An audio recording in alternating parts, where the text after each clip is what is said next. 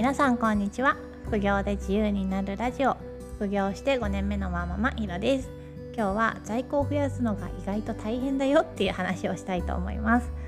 在庫数は背取りの利益に大きく関わります。背取りは物を仕入れて売るという商売ビジネスなので売る商品がなかったらそもそも利益が生み出せないんですよね。だから売る商品がたくさんある在庫がたくさんあるというのはたくさんの利益を生み出すのに必要です。不良在庫だと意味ないんですけどね。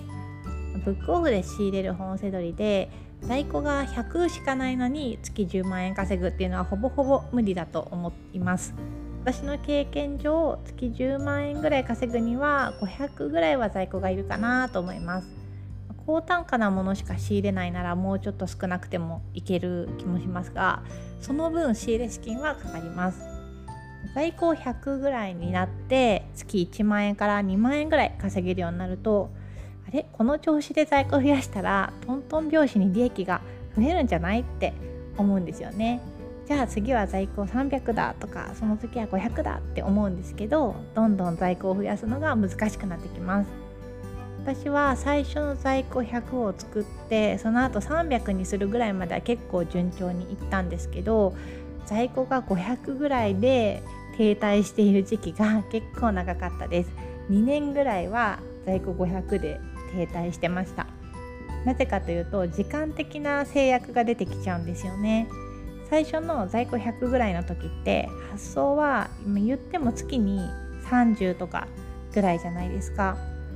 だから売れる数より仕入れる数を上回るっていうのがすごく簡単なんです。ただ在庫が増えてくると発送する数も増えてきます。仕入れた分から売れた発送する分を引いた分が在庫として増えますよね。だから在庫を維持するだけで精一杯になっちゃいます。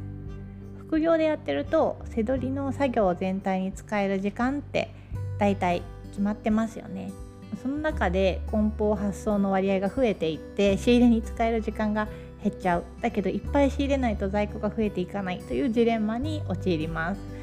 私が2年間ずっと在庫500前後だった時は育休明けから仕事復帰した時でした。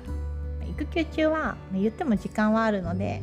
簡単に在庫が増えてってこのままだったらなんか1年以内に在庫1000ぐらいにはなるかななんて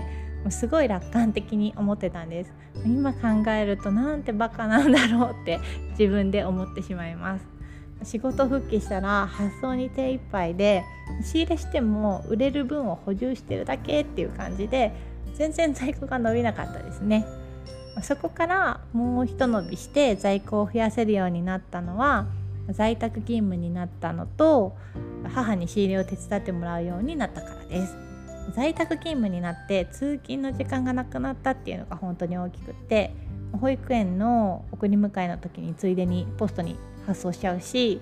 昼休みに仕入れも行けちゃいますからね。あとは都内に住んでる母に仕入れをお願いすることで仕入れが2馬力になりました、まあ、母もだんだん慣れてきて月に80から100冊ぐらいは仕入れてくるようになりました。そのおかげで在庫が増やせています。もしある程度まで在庫増やせたんだけど